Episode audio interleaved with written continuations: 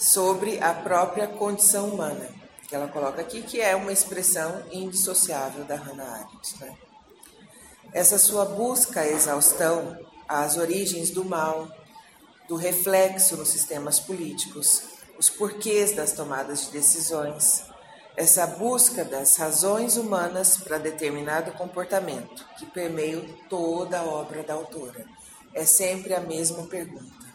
Então, para analisar Arendt é, com uma propriedade, o estudo de poucas páginas, ela vai remeter invariavelmente a essa necessidade de análise de toda a sua obra, para identificar o que e, e sobre quem ela está discorrendo. Tá? É sempre de quem que ela está falando aqui? Até mesmo lá na vida do espírito. Ela está falando de quem? Ela está tentando responder a pergunta: por que o Holocausto? Por que Eichmann não agiu de outra forma? Ainda está tentando responder. Ela, ela reflete e não responde. Ela encontra algumas respostas, mas dá a impressão que ela nunca está satisfeita com a resposta. Né? para a gente entender essas questões dentro do universo do seu pensamento, a sua genialidade e objetivos, que não é a apresentação de um sistema, então a gente não pode esperar dela um sistema que ela não vai trazer isso para nós, como acontece, por exemplo, com Habermas, que ele traz toda a, a teoria da dialógica, etc., ação comunicativa, né? Não é isso na arte é, ou uma solução para as questões existenciais, mas o exercício da filosofia pura, livre, dentro da incerteza moral individual e coletiva. Então é isso que a gente encontra o exercício da filosofia nas obras da Hannah Arendt. Nesse sentido, busca-se aqui a exposição sucinta de poucas páginas. Aí eu fiz um recorte analítico no artigo, as metodologias são a dialética de Hegel e a fenomenológica de Husserl, ambas comumente empregadas em pesquisas qualitativas, e o método é o dialético, pois transcendem, dando origem a novas contradições que requerem novas soluções. Tá?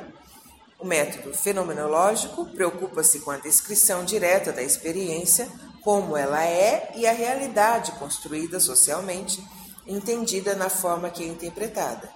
A realidade não é única, portanto, existindo tantas, tantas quantas forem suas interpretações, como ocorre nas ciências sociais. Essa é a descrição só do método do trabalho. Aí a gente parte para o problema do mal. De novo, essa, esse assunto. No sentido estrito da filosofia moral, Arendt afirma que a qualidade moral de um indivíduo é precisamente a sua qualidade moral. Ou seja, é isso que nos define. Contudo, tanto o pensamento filosófico quanto religioso evitam, de certo modo, o problema do mal. Tudo se resumiria em justificar o mal pela ignorância ou fraqueza humanas.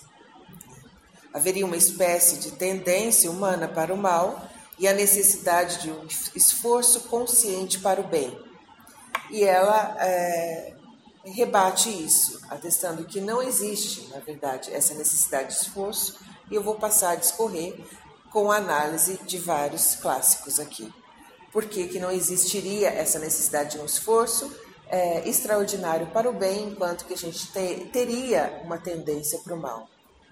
A moral cristã seria responsável pela divulgação dessa verdade filosófica. Aqui a autora dispõe sobre os mandamentos e a lei. Depois ela reflete sobre o imperativo categórico kantiano, para Kant toda inclinação é ou seria, por definição, tanto para o bem como para o mal, uma tentação. Porém, até o próprio Kant agia de forma inconciliável com seu imperativo. E na obra ela descreve então uma historieta que é pouco conhecida do Kant e ela, como estudiosa ferrenha, desse autor, ela resolveu passar para nós essa situação da vida dele específica.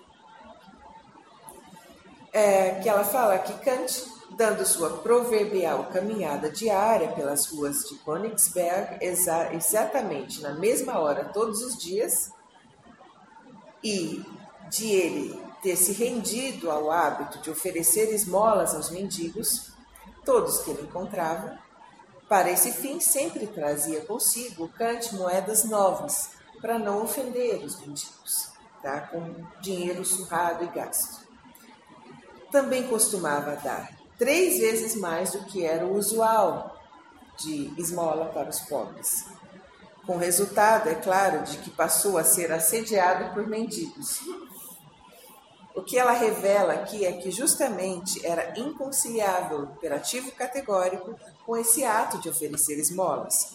Porque a gente não poderia colocar como uma lei válida, geral e universal a, máxima derivada dessa ação dele, que seria dê algo a todo aquele que lhe pedir alguma coisa. Então, não é possível. E mesmo assim, ele agia dessa forma. Né?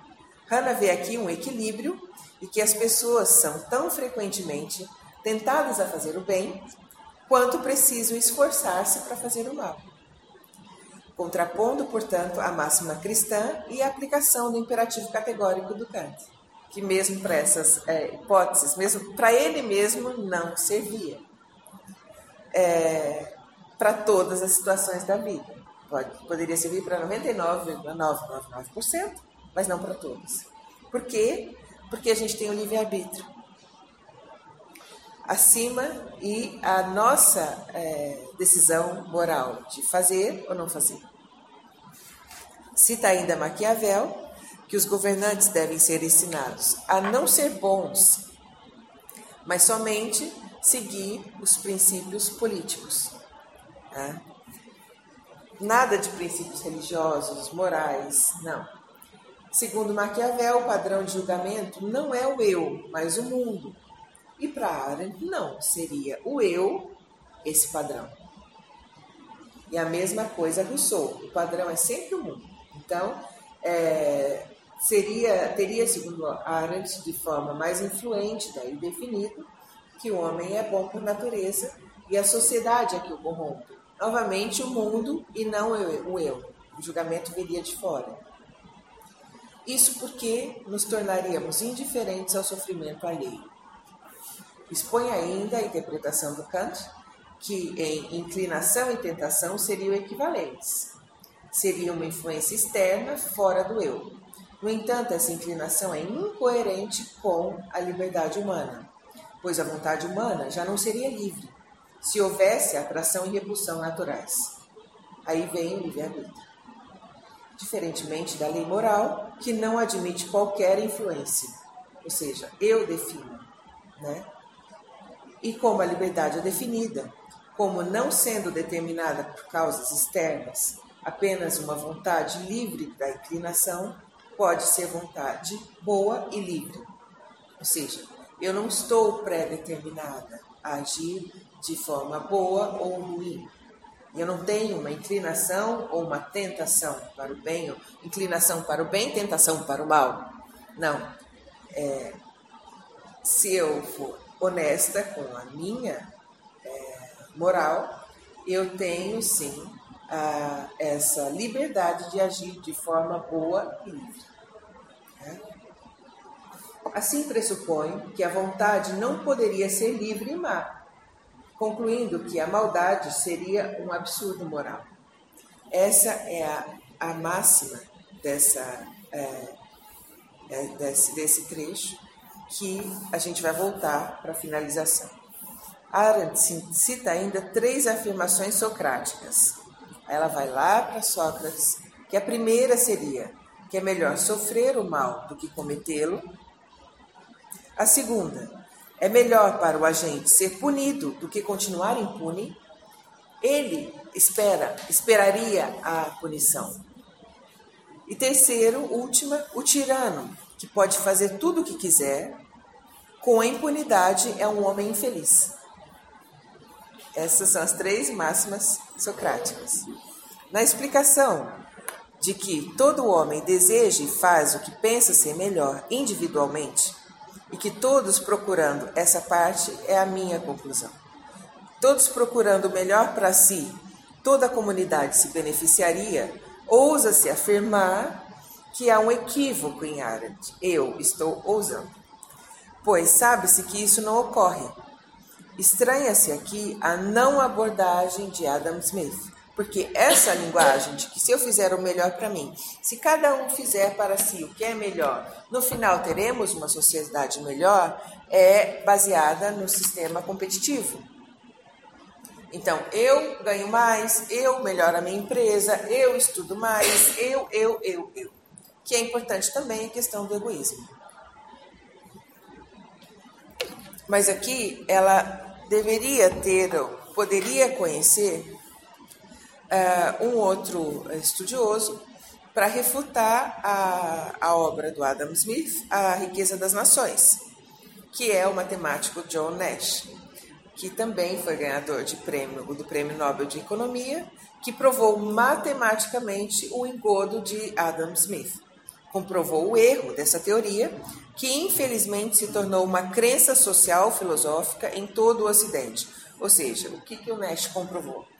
que eu consigo é, evoluir socialmente se eu fizer o, o que é bom para mim e simultaneamente o que é bom ou melhor também para o outro, inclusive para o meu concorrente, que se usa hoje na teoria dos jogos para uh, uma, um equilíbrio uh, entre concorrentes.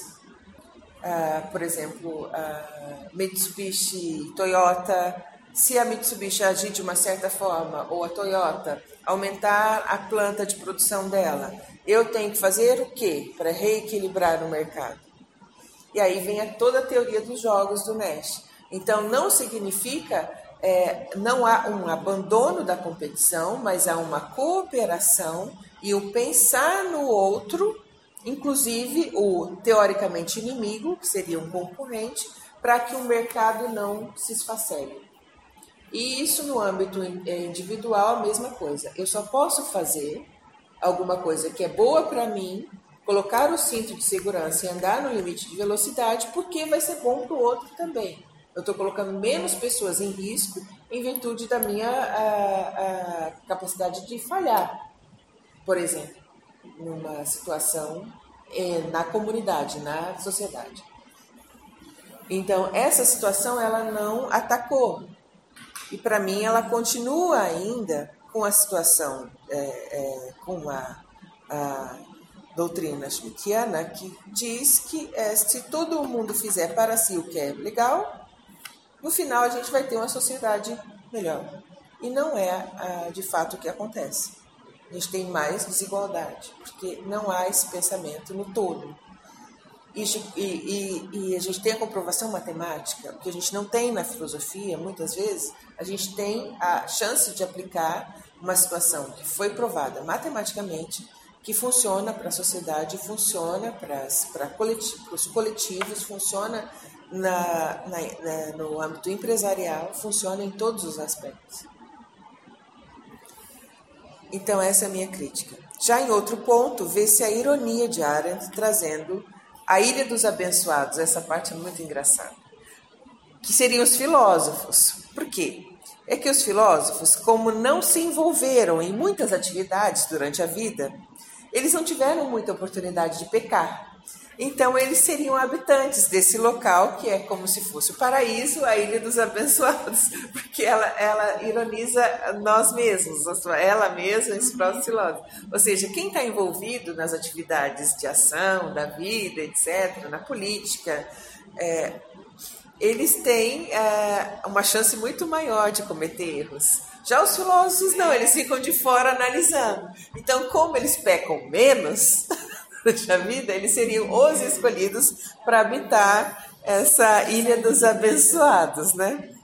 Nesse ponto, ela atesta a autoria socrática dos escritos postos a termo por Platão, como é sabido, porque o Sócrates não escreveu nada. Teria este, portanto, floreado o ensinamento sobre a moral com a introdução do conceito de alma, né? Interessante e atemporal é o conceito do mito que Arendt nos descreve em seus três aspectos. Essa é outra coisa extremamente interessante, extremamente atual. Primeiro, que esses mitos sempre ocorrem depois que se tornou completamente óbvio que todas as tentativas de convencimento falharam.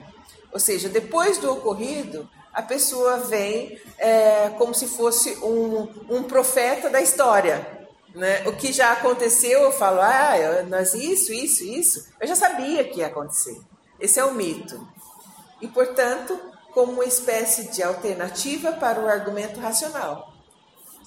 Segundo, que o seu teor subjacente invariavelmente diz: se você não pode ser convencido pelo que eu digo, seria melhor se acreditasse na minha história. Ou seja, ou seja, não existe um argumento racional, então eu parto para a, a fé. A, não, sou eu que estou falando, você não acredita em mim? Né? Exato. É, e terceiro, que entre todos é o filósofo quem chega à Ilha dos Abençoados de novo.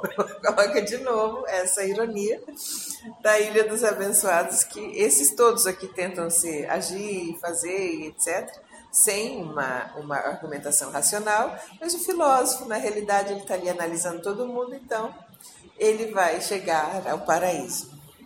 E ela expõe ainda que Sócrates, mesmo com a convicção de que está certo, se compara a todos, a si e a todos, a crianças com opiniões voláteis. Aqui há uma sinceridade quanto ao tamanho do ser humano enquanto criatura, ciente de suas limitações. Este não tem capacidade sequer de manter um padrão sobre as maiores questões, ou seja, nós não temos sequer uma continuidade, uma coerência, é, seja argumentativa, seja de ação. A gente fala uma coisa, faz outra, faz uma coisa, age de outra forma. E essa coerência, ela é inerente ao ser humano, da própria, ela está analisando aqui a condição humana.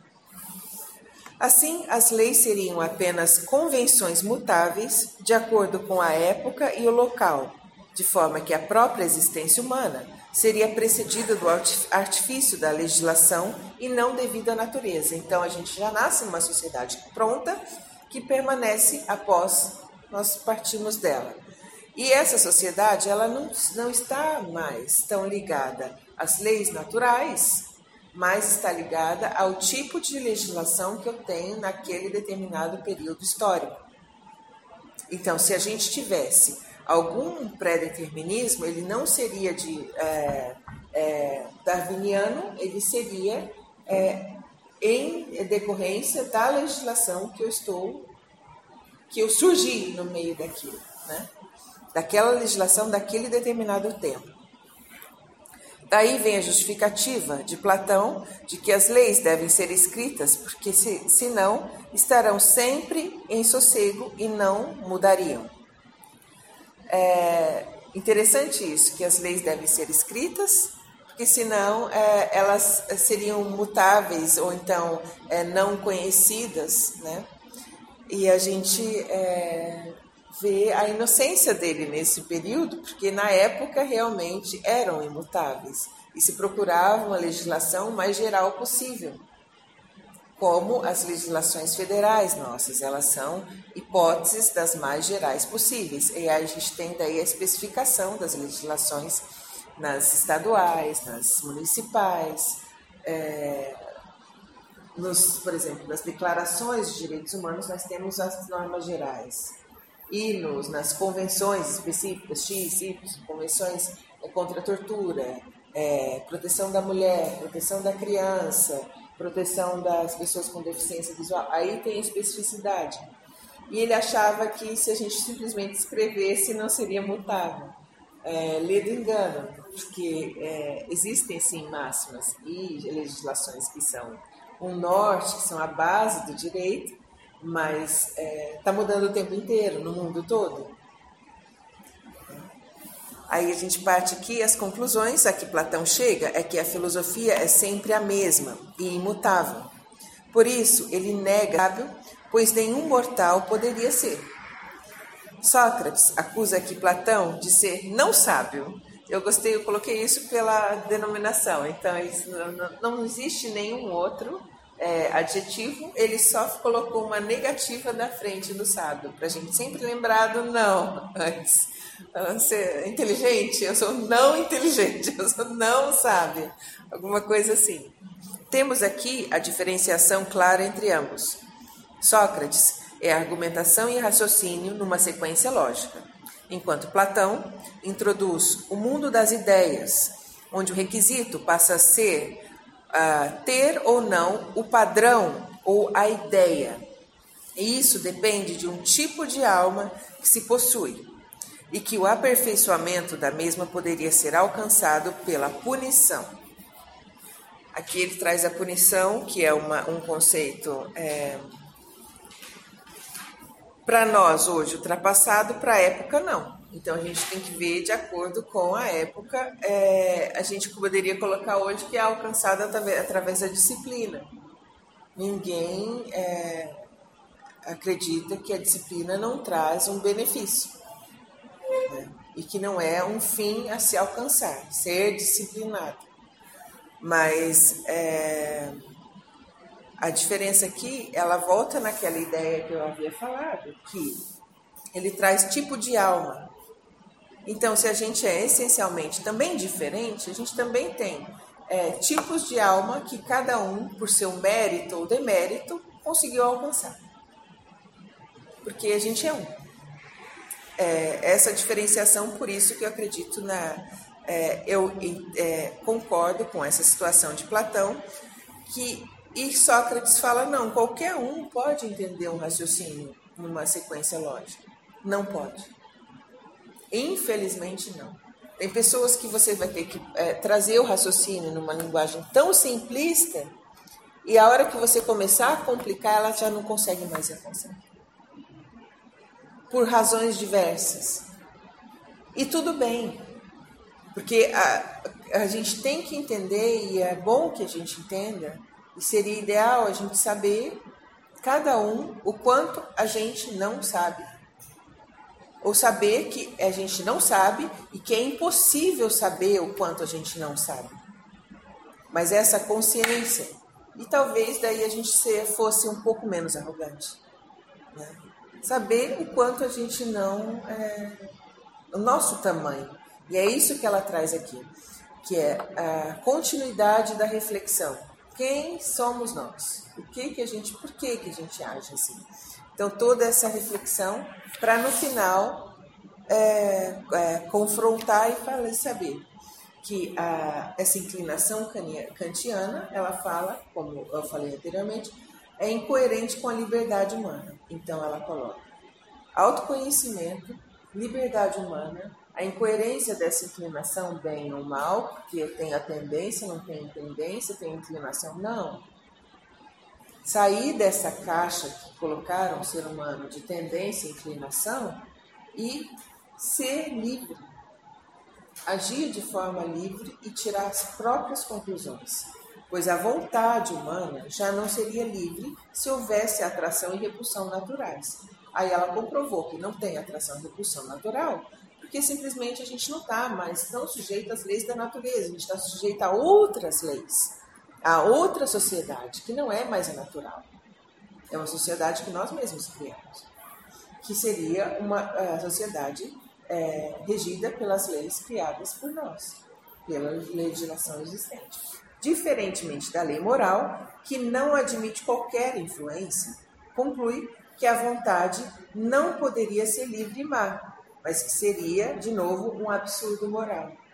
Então, eu não posso é, colocar que, ah, porque ele teve vontade e a vontade no ser humano é majoritariamente ruim. E não poderia ser livre e mar, porque seria um absurdo moral. Nós temos toda uma estrutura em volta e nós temos o nosso livre-arbítrio. Nós temos a nossa vontade livre para escolher, independente da natureza. A natureza ela não é boa. A natureza é a selva. A natureza ela é predatória. A gente também não. Então, então, o ser humano construiu para se proteger uma toda uma estrutura fictícia, toda uma estrutura material. E é isso que ela traz. A gente tem que entender a condição humana e a condição nossa de ser humano que não é mais regido simplesmente por leis naturais e que a nossa vontade sim faz diferença. Esse foi o meu trabalho. Obrigada.